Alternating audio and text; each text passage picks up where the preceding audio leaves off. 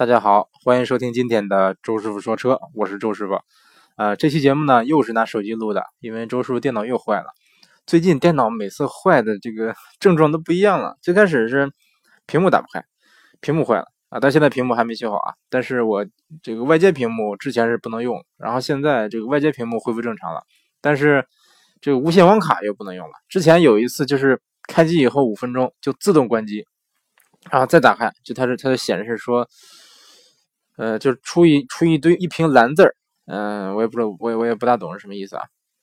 啊，它这上面写的英语我是懂的，大概是说，呃，那个就是你电脑应有什么什么损伤，然后这个电脑被迫就切断电源，以保护这个这个怎么着，保护这个电脑系统等等等等，乱七八糟的。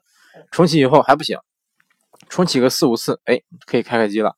但是呢，这个过一会儿就开开机运转一会儿，又会自动关机。不知道为什么，然后过了三天，过两两天多吧，这个这个这个这这个刚才说的这毛病算是恢复了，然后我挺高兴的，觉得挺好，然后说啊，这终于能恢复正常了。结果呢，打开以后发现，哎，这次是能正常开机了，但是这个好像网卡无线网卡是不是坏了？我也不知道驱动问题还是怎么着啊，反正就是连不上网了。哎呦，给我气够呛！反正现在我这个电脑可以录音，但是没有网。嗯，我我要是用这个用电脑录音，然后把这个录的录好的音频导出来，传到我的另一个电脑上再上传，挺麻烦。然后我现在在搞我这个另我有个苹果电脑，我在搞这个电脑。嗯，我把这个之前我的外外接声卡它的驱动，如果能那弄到这个苹果电脑上，那就靠谱了。那以后就就能省事多了啊。所以说啊，这期节目呢，暂时还是拿手机录。呃，因为有一有一些技术问题还没有没有没有搞清楚。好，那这期节目的问题呢，是一一位来自微博的网友，叫叫乌鲁奇奥拉，嗯，鸟路奇奥拉，啊，反正都是一些很复杂的这个繁体字啊。他说：“周师傅，福特幺五零要国产了吗？呃，是否预估下国产后的价格以及行情销量啊？问号。”会抢占 SUV 的市场吗？问号。随后的坦途以及其他进口皮卡会相继国产吗？问号。可以开一期有关进口皮卡国产的节目吗？问号。可以啊，这期节目就是有关皮卡国产的节目。首先啊，嗯，他问福特 F 幺五零要国产了吗？我觉得，嗯，我觉得不会国产啊。就算有相相应的传言，我也不相信它会国产。如果它国产的话，大家欢迎大家来打周叔周叔的脸啊，来给我给我点赞。来表示对我的，表示对我的嘲笑，或者过来给我发红包，过来给我打赏，来表示这个这个是不是拿钱来砸我的脸？我特别喜欢这个。呃，我觉得它不会国产，为什么呢？第一，就算它国产以后，你说国内这个皮卡有有市场吗？对不对？呃，首先很多城市就严禁皮卡这个进市区，北京是好像是皮卡不能进五环吧？然后有很多地方的皮卡都不能挂蓝牌，要挂黄牌，要喷这个。呃，车斗上要贴那种反光条，然后要喷涂喷涂那个车牌号，就当真正的卡车一样来来这么处理。你说人家人家花钱买一个这么大、这么威武的这个大排量的大皮卡，那能是拉货用的吗？啊，当然有的人真拉货用啊，能是这个拿来跑活拉活用的嘛？对不对？肯定还是想这个偶尔装一装啊，就这个或者显示一下自己的情怀啊，或者显示自己有钱呐，怎么怎么着？我感觉是这样哈。那你说你让他们喷，就像那种大卡车一样喷上这个这个这个那个后边那个车车牌号，呃，然后贴上反光条，我觉得有点有点怎么说呢？有点嗯坑人了。反正我的话啊，我买皮卡，我肯定希望它上一个正常汽车的这个蓝牌照，然后希望它能正常的，呃，畅通无阻的在汽车在这个城市里边来回开啊。所以说啊，我觉得它不会国产。第一点原因就是因为中国的政策。就不支持，就不支持他这个大力发展皮卡。还有一点就是，说实话，皮卡不太适合中国的这些绝大多数城市的用车需求。很多地方堵车，路很窄，然后这个早晚高峰的话，是不是乱七八乱七八糟的？这个路况很很很复杂。你说我开一个大皮卡，我比别人都高，这高半米，然后我还比别人长五米八的车车长，是不是？我两米的车宽，那一米九一米九几的车高。在城市里边，这个这个 这个车流里边移动，你说方便吗？是不是？反正我是觉得不太方便。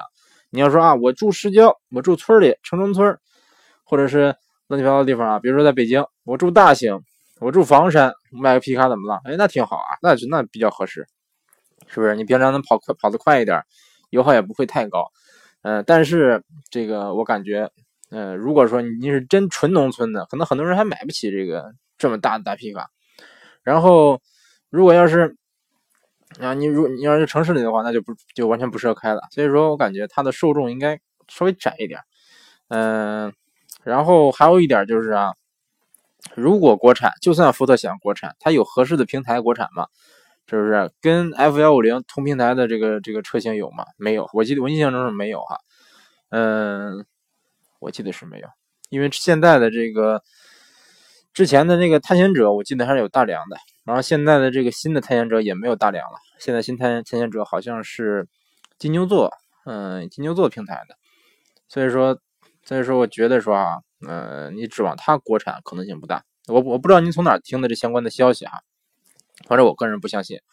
嗯，再说了，就算不国产，现在的这个你像福特皮卡用农机报税，它的关税是很低的，虽然说排量很大，就当拖拉机进口。那其实你在天津港去提，嗯，平行进口的也最低配可能三十万、三十多万就能就能达到。说实话也不算贵了，是不是？你想那么大的排量，然后那么大的空间。你跟同尺寸的 M 那 SUV 比，你比如说，你看红杉，嗯，你比如说，比如说福特的那个，我记得有个大 SUV 叫征服者，是不是？或者是探探险者，也都都不小。跟他们比的话，其实还是便宜的多的多的。嗯，所以说这种前提下，我感觉未必有国产的必要。你要说啊，那国产了以后能不能像美国那么便宜，十几万就买个大皮卡，买个五点几、六点六点几的大皮卡，那有没有可能？我觉得不可能，真真的不可能。你看看长城皮卡多少钱？长城皮卡还还大几万呢，是不是？好多都到十万了。你比如说那个，嗯，五十铃的那个叫，哎，忘了叫什么了。那皮卡我记得也是最低配是十几万，十呃十五十五六万吧。然后顶配好像二十多万，是不是？这还是这是正常的一个一个合资的一个皮卡，小排量排量不不大，二点五的。那你说，你说要是？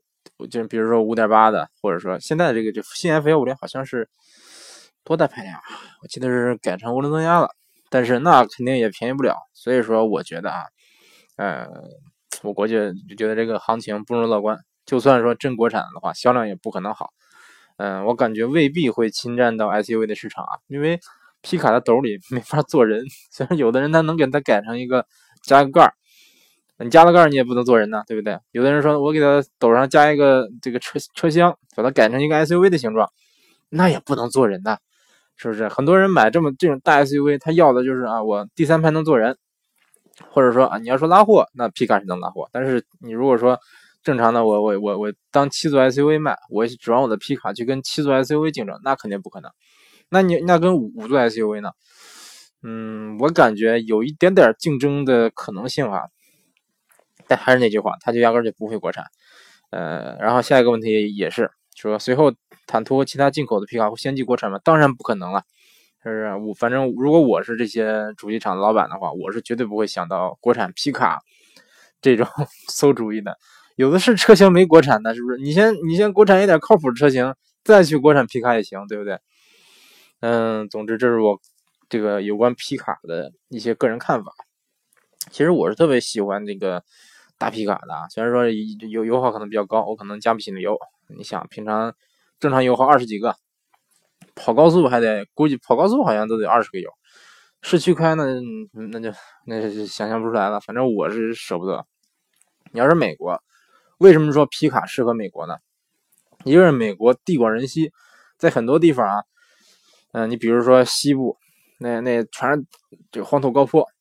都是我家住在黄土高坡，大风在坡上刮刮过，那种全是这个这个这个类似咱中国秦腔那种地貌啊，还呃一条洲际公路特别长，无一望无际，这个好几百公里，就一条大直线，拐弯都不用不用拐，路边都是沙漠或者是土地，或者是石头石头墩子，那或者那种哥那叫什么什么哥斯特地貌，或者仙人掌，都是这种这种地方，是不是？那一个人我开个大皮卡，什么车都没有，身边。呜噜噜噜噜噜的声音，然后开着那个你你放一点美国音乐，是不是？嗯，我感觉开起来包括坐起来那感觉都是挺惬意的。而且美国皮卡的大多数都比较忽忽悠的，比较舒服。就算你开着开着，哎，我不想在公路跑了，我下去玩玩沙子吧，我跑爬个土坡。它的这个这个越野性能也不错，是不是？这些大皮卡也支持你去去去稍微撒个野。然后，嗯，平常你比如说这个住在这些地方的人呢，其实其实，在绝大多数的这个呃美国的这个地区吧，大多数人都是住在那种类似小城镇里边你可能到附近最近的超市或者最近的一个什么什么店，都是都要开车开个十几分钟，嗯，可能要开个十公里。所以说，嗯，要不说美国它是。它是一个住在车轮上的国家嘛，就是因为在美国，嗯，你没有车真的是很难生存。反正我身边在美国留学的几乎没有说不买车的，几乎都买车。但是我身边在日本留学的这些人啊，买车的就不是那么多，因为它不是一个必需品。因为在日本很小，嗯，当然像我们的小地方，这个有个车也是更方便啊。但是很多地很多地方，你比如说骑自行车就能到了，或者说我，呃，坐公交、坐地铁。坐电车都能到了，就是不需对车来说不是那么刚需。但是美国的话，我出去买个菜，我得走十几公里，我也没有火车，也没有公交，也没有电车，没有地铁，那怎么着？只能开车。你不能骑自行车骑十几公里去买个菜吧，对不对？所以说，对美国人来说呢，一个是他们需要车，而且呢，他经常哎，我出去开十几公里我去买菜，我得买很多菜呀，对不对？我冬天了，我得猪肉炖粉条，是不是？我得我得弄弄点腌点酸菜。出去一买就是一车皮的这个这个大白菜呀，什么土豆啊、马铃薯啊、番薯啊、呃西红柿啊、番茄呀，嗯，这个都反正反正买一堆，把这个斗堆满，然后拉回去，是不是啊？对，还还还还吃肉呢，大火腿大大块的这个这个排骨什么的，买一堆拉回家吃一冬天，是不是多好？所以说他们需要一个这个。需要一个这个载物空间特别大的一个工具，比如说皮卡，而且或者或者比如说呃这个大车那种大尺寸的，这叫全尺寸的 SUV，比如说像红杉的这些这类的车，在美国也比较受欢迎。为什么呢？它就相当于一个皮卡加了一个盖儿，这盖儿还能坐人，大概就这么感觉。所以说，嗯，对美国人来说啊，嗯，我感觉皮卡挺合适的。你要说费油，那美国人不在乎油钱，一个是美国油油价低。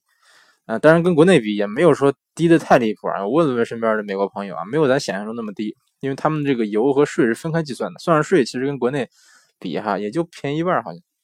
嗯，但便宜一半也也不少了。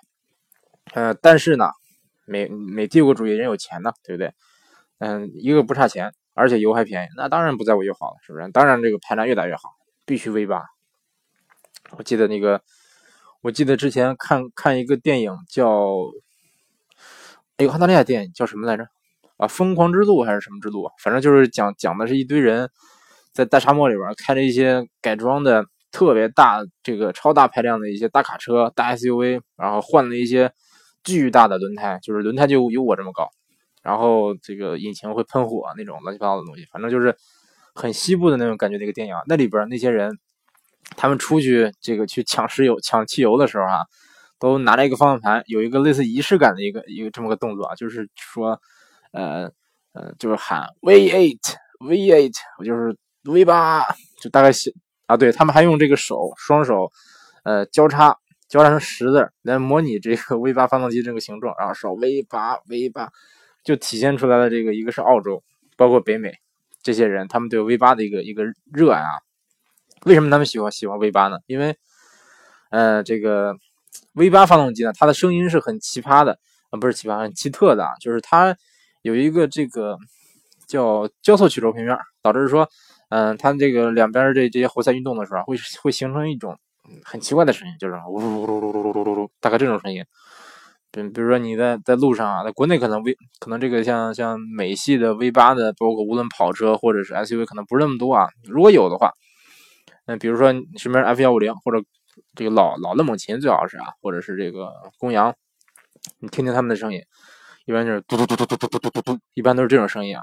然后跑起来的时候就嘟嘟嘟嘟嘟嘟嘟嘟，都是这这种感觉，反正听起来特别特别带劲儿啊。实际跑起来动力也不错啊，但是说反正光着光着听着声音，很多人就醉了，很多人就就愿意为这个这个这个这个钱来掏来为这个这个声音来这个付账，对不对？还有一点就是。嗯，就是这些大皮卡在美国卖的很便宜，卖的相当便宜。基本上来说，你比如说这个 F 幺五零，在美国起价，我记得才十四五万，还是十三四万，我忘了。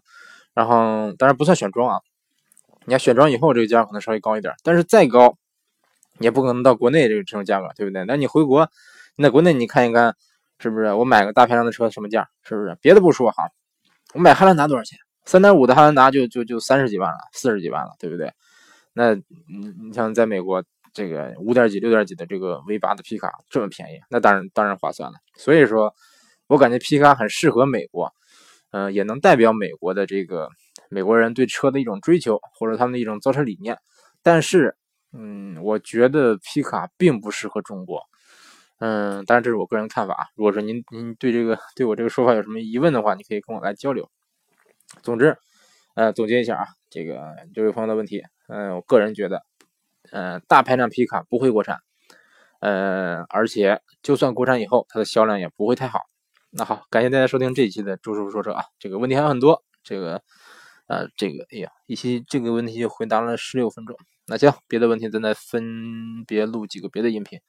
感谢大家收听这一期的周师傅说车，下期节目再见。